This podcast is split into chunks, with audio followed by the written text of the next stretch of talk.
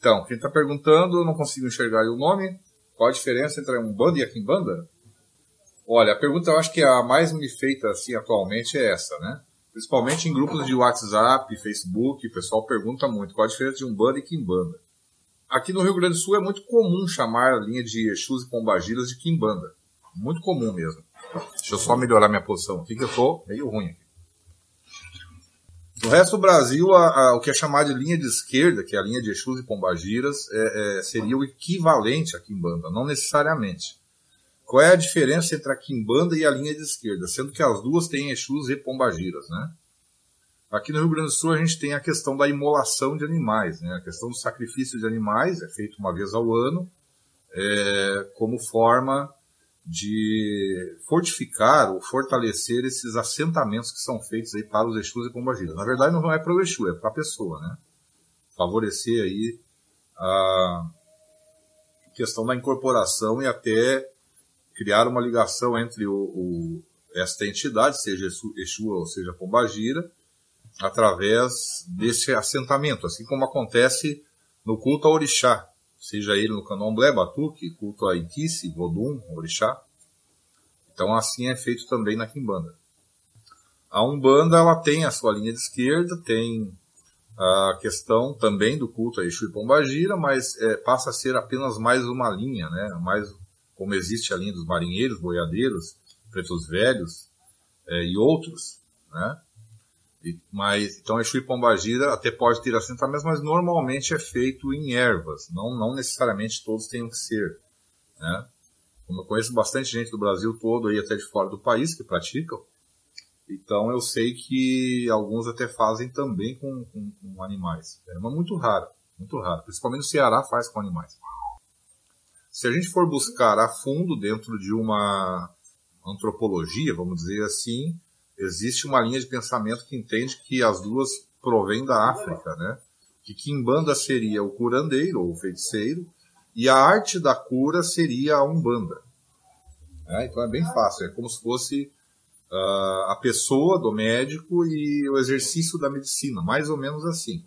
Então, eu concordo muito com essa explicação, acho bem, bem possível o irmão pergunta se a gente usa o daime nos rituais. Não, o daime não é utilizado nos rituais. Isso é um culto muito mais indígena, né?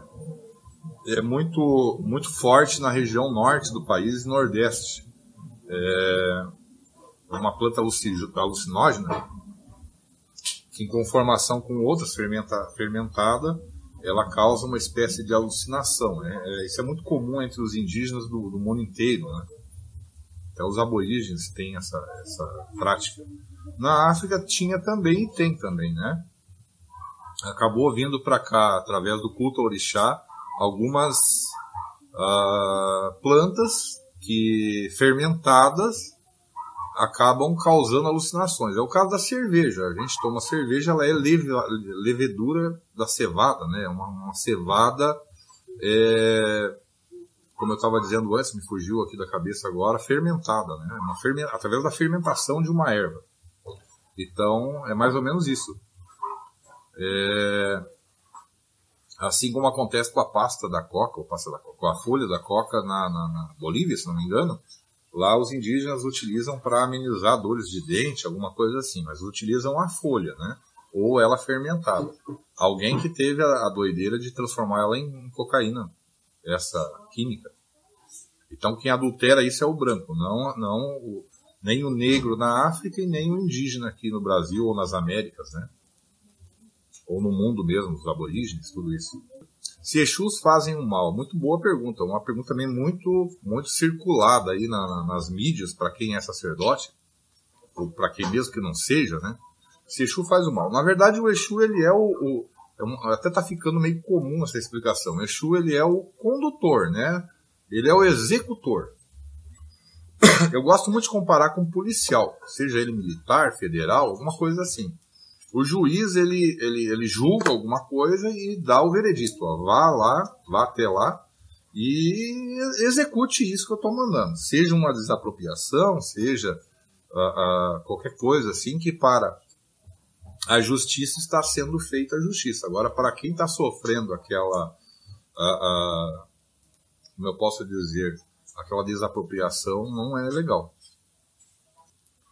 Então, é, essa é a conotação de Exu, entende? O Exu ele é o, o, também o mensageiro dos orixás, isso não é uma questão do culto ao orixá. Quando a gente joga o búzio, o que chega em nossos ouvidos é por Exu, que está ali tanto, tanto, protegendo o Ifá, né, o, o aqui no Rio Grande do Sul, o jogo de búzio, e, e traz essa mensagem dos orixás. Né? Então essa é a conotação de Exu. E existem várias outras, mas se ele faz o mal, depende do ponto de vista. O, essa visão bem e mal ela é muito, muito cristã, né? Deus e diabo. Zé Pilintra representa o que? Essa é a pergunta, né? Zé Pilintra, ele, ele, ele nasce, nasce entre, entre aspas, né? Ele surge, melhor dizendo, no Nordeste do Brasil. Surge numa outra religião, ou num outro culto que é muito indígena, né? Chamado de Jurema. E culto a Jurema, ou Jurema Sagrada, ou Jurema Preta, melhor dizendo, né? Lá, ele ganha a categoria de mestre. Então Zé Pilintra, ali naquela, naquela região, e vamos chamar daquela religião, ele tem a conotação de mestre juremeiro, né? mestre do catimbó, que acaba surgindo ali. É, um, uma pessoa vai até esse Zé Pilintra, né?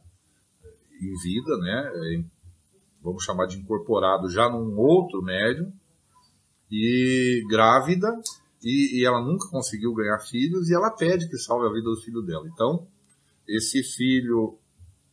Zé Pilintra diz o seguinte: é, se tu me deres é, a, a, honraria a mim, ele será meu também e vingará.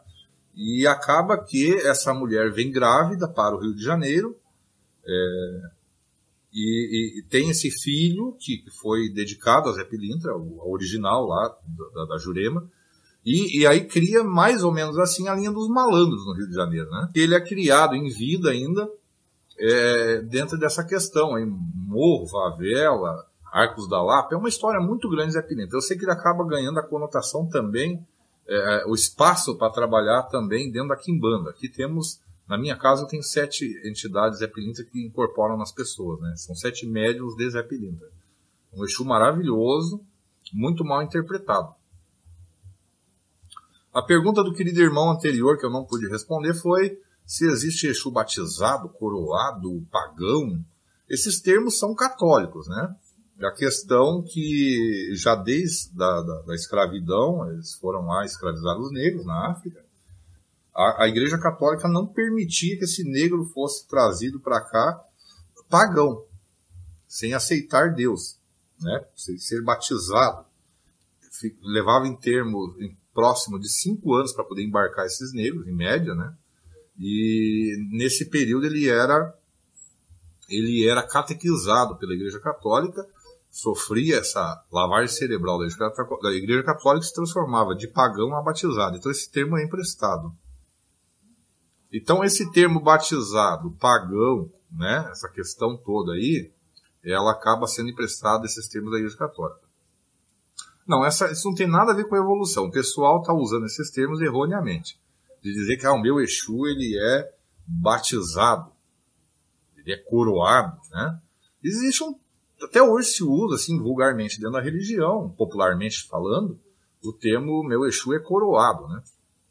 É coroado como se fosse um rei, conquistou o respeito dos seus súditos e, e, e, como rei vai coordenar todo, vários pupilos, né? Então, quando eu, aqui no Rio Grande do Sul, chama apronte. O Exu aprontado, né? Pronto, né? Mas na verdade é a conjunção médio versus Exu. Se nós acreditamos em reencarnação, acreditamos sim. A Umbanda principalmente, há de separar as religiões, né?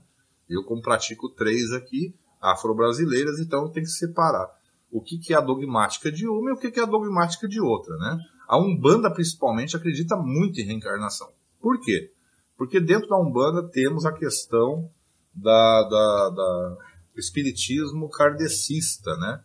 De Kardec, que tem toda essa questão aí é, da encarnação, né? Encarnação, karma, essa coisa que não é uma palavra necessariamente é, kardecista, mas é, essa questão aí de resgate, tudo isso. A Umbanda, né? Não todas e não necessariamente tenha que se adotar essa visão completamente. A Umbanda, como ela é formada basicamente de cinco religiões, bases, né? É, ela acaba tendo isso. O que, que eu acho de amarração? É um termo muito polêmico que está sendo utilizado agora, meu querido. Boa noite para quem está entrando. Eu estou tentando responder rapidamente para dar tempo de responder para todo mundo. Uh, amarração é um termo que está sendo muito utilizado agora, né? Amarração. Eu discordo. Eu sou contra. Do jeito que está sendo vendido, para quem está sendo vendido e como está sendo vendido. Por quê? Faz parte dos preceitos e dos ensinamentos. Para mim, ter me tornado um sacerdote de Kimbanda, inclusive o rito de, de, dito de amarração hoje, né? Porque não é o termo utilizado. E digo para vocês, se for falar só em materiais, é muito caro, muito caro, muito sinistro, muito tenebroso. E isso era utilizado na África não necessariamente como amarração amorosa, era utilizado como dominação à distância. Vou explicar melhor. Então, digamos que eu fosse da tribo A e tem a tribo B. A tribo B quer me invadir, quer invadir aqui a minha tribo, quer acabar com todo mundo, quer tocar fogo aqui na minha tribo, quer aniquilar a minha, a, a minha prole aqui, sei lá, né? Então, o que acontecia? Eles, eles recorriam ao último recurso, esse feitiço de dominação, que era para tentar mudar os pensamentos do outro lá da outra tribo. Tudo numa questão guerra, né? Guerra, defesa, uma artimanha de defesa para não ir às vias de fato, que é a, a morte, né? Sair em guerra, né? Então era utilizado com essa forma. Então o que acontece? Amarração, amarração. Lá não era chamado de amarração, era chamado de encantamento à distância, né? Com o intuito de mudar a cabeça de alguém. No Brasil, isso acaba tendo uma reconfiguração. Por quê? Porque o negro dentro da senzala, ele apanhava muito lá do seu patrão, lá como é que era chamado lá, sei lá como é que era chamado, e como forma, a única forma de vingança, como ele não podia se vingar fisicamente, ele apelava para essa questão. Então ele também dava oferendas, fazia sacrifícios ao, ao, aos, às forças, né? Para que conseguisse se vingar do seu patrão ou para que mudasse o pensamento dele. Também era uma forma de dominação à distância, não com o intuito de acasalar com esse cara aí ou de ter uma relação amorosa. Então tu vê que sofre uma deturpação. A lógica sempre é a mesma. Essa questão de enfeitiçamento amoroso ou de feitiço amoroso, ela tem muito mais a ver com a Europa, com essas religiões é, ditas então pagãs, né, que são contra é, proibidas pela Igreja Católica. Também há essa mistura, porque daí isso vem com os brancos, né? É, não sei como que isso hoje chegou dentro das nossas, das nossas religiões, que são várias, é, é, nessa configuração muito mais europeia do que propriamente africana. Talvez pela aceleração desse processo, é muito mais rápido, né, quando tu faz pela quimbanda, muito mais certeiro. Mas eu discordo, acho antiético é, fazer essa dominação para uma pessoa é, contra a vontade dela, é, até pela questão do livre-arbítrio. Acho que tudo há um retorno. Quando que eu faço? Não posso ser hipócrita e dizer que eu não faço. Eu faço sim. Quando? Quando eu sei que há um casal que realmente se ama, muitas vezes tem até filhos juntos, uma vida construída, né, um passado, e percebo que quando a pessoa vem até a mim através de uma consulta, seja comigo ou com as entidades que eu recebo, percebo que houve uma interferência, até por feitiços, para que houvesse aquela separação. Então, o que, que é o meu trabalho? Fazer uma reparação no que foi prejudicado, o casamento, no caso. Então, nós vamos utilizar, dentro dos conhecimentos de três religiões, nós vamos usar o quê? Uma coisa para quebrar esse feitiço. E isso a Umbanda faz também. Quebrar feitiço que venha tentar estragar um casamento de alguém. De casamento de anos, com, com um amor, né? E faz esse quebra-feitiço, e como as pessoas estão arredias por ter discutido muito, é, se faz um adoçamento.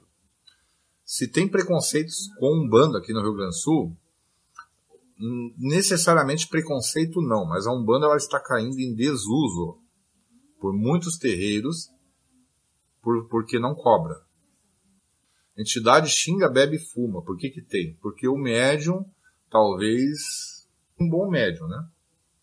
Uh, a entidade, ela pode falar, até pode, o Exu e Pombagira, algum palavrão, alguma coisa, mas entre os seus, entre os seus, como é que eu posso dizer? Entre os mais próximos, os, com maior intimidade. Mas eu discordo também, aqui sou, sou dono de um terreiro, eu doutrino muita gente, desperto a mediunidade de muita gente, e, e, aqui nascem, que é o termo utilizado dentro da casa, muitos Exus e Pombagiras. Mas eu corrijo esses Exus e digo, olha, a gente até brinca, a gente até fala algum palavrão entre os mais íntimos, mas em público, assim, acho, acho errado. É, Imagina, tem crianças, tem famílias ali, a gente vende toda uma, uma vende um modo dizer, né? Faz uma publicidade de que a nossa religião é, é legal pra caramba.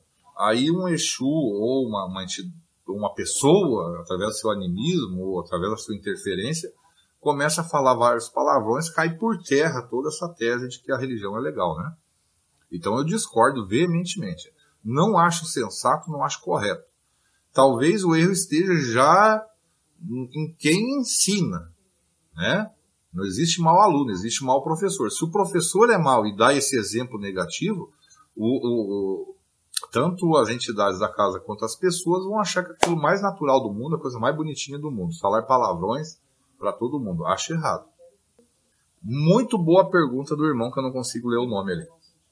É, quem são aquelas entidades que estão aparecendo nas igrejas, evangélicas?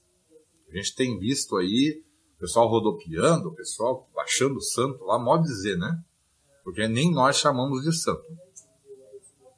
Existe aí umas teses de uns irmãos de outros lugares aí que diz que é, está surgindo uma nova egrégora, uma nova falange, uma nova legião espiritual, confraria, fraternidade, cada um dá o seu nome, né, para designar, que seriam uh, do astral e que estariam também entrando numa comunhão de, de religiosa nas igrejas evangélicas. Então soma-se a, a, a, numa espécie de sincretismo essa questão evangelização através da Bíblia, Jesus Cristo, mais a questão da incorporação involuntária, que para eles é chamada de Espírito Santo e pronto. Então, alguns do lado de cada nossa religião têm essa tese. Eu discordo, eu procuro achar que aquilo é muito mais uma euforia, né? Ah, tem até um nome técnico para isso, me esqueci agora.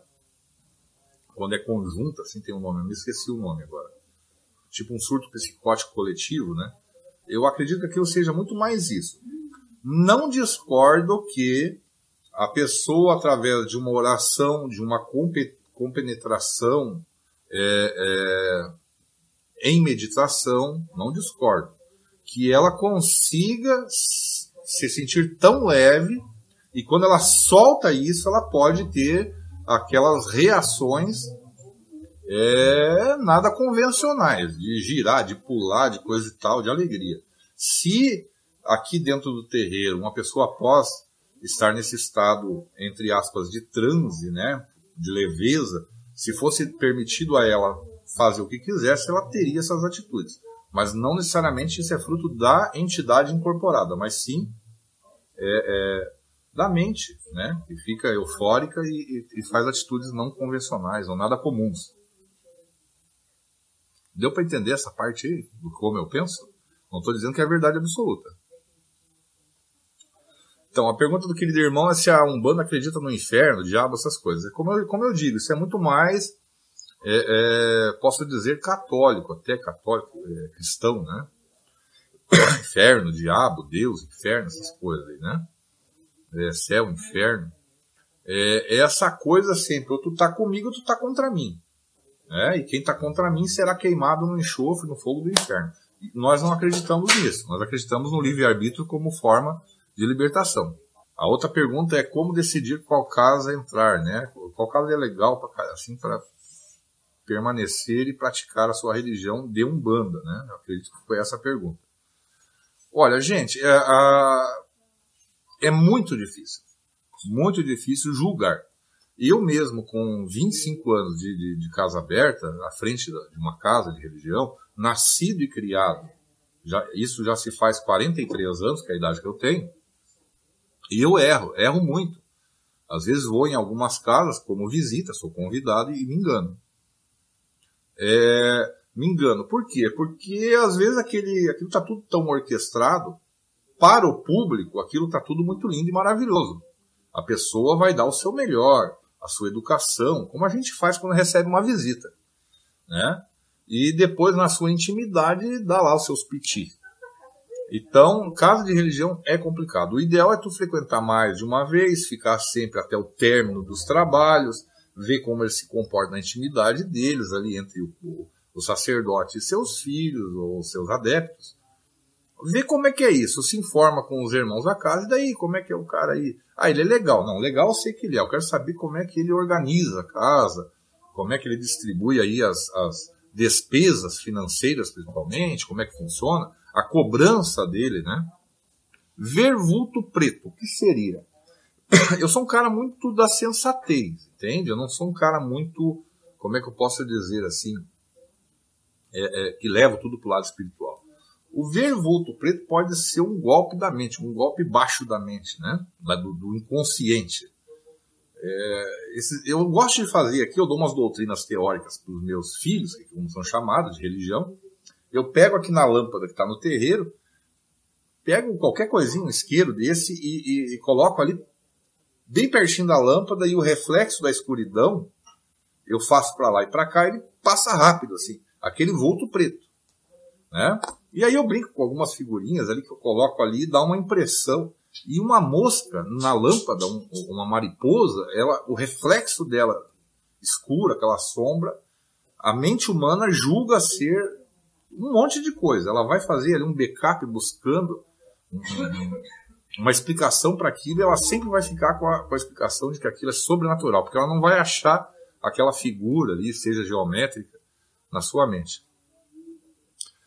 se tu desenvolve, é, se tu começa o trabalho de mediunidade, tu começa a incorporar, essa é a pergunta, né? E lá adiante tu para, né? Como é que fica, né? Tu vai ser perseguido por isso? Essa é a pergunta, mais ou menos, acho que foi o que eu entendi. Cara, ninguém é obrigado a nada. A espiritualidade tem toda a eternidade. Né? E quem acredita em encarnação, temos outras encarnações. A, a, o livre-arbítrio acima de tudo. Então, o que acontece? É, entra para uma casa, começou a desenvolver coisa e tal, pá, de repente, por problemas pessoais, né, de, de, ordem pessoal, seja ele qual for, tu precisa se ausentar dessa casa, seja por um ano, dois ou três. A espiritualidade tem a eternidade toda, eles, vão ficar aguardando o teu melhor momento. E, e, se são elevados espiritualmente, eles vão compreender as tuas vão compreender as tuas dificuldades, né? Talvez até estejam contigo lá tentando te auxiliar de alguma forma, né? É, vamos fazer um parênteses, é, não é que a, a espiritualidade tem, tem, que estar contigo para qualquer dificuldade que tu tenha. Tipo assim, ah, eu não consigo resolver esse problema matemático. Cadê meu mentor espiritual que não me ajuda? Isso não existe. Né? Ela está para uma coisa muito maior. A pergunta do querido irmão, que é muito inteligente, tem certeza que é também de religião, é, é se cobrar búzios e cartas é correto.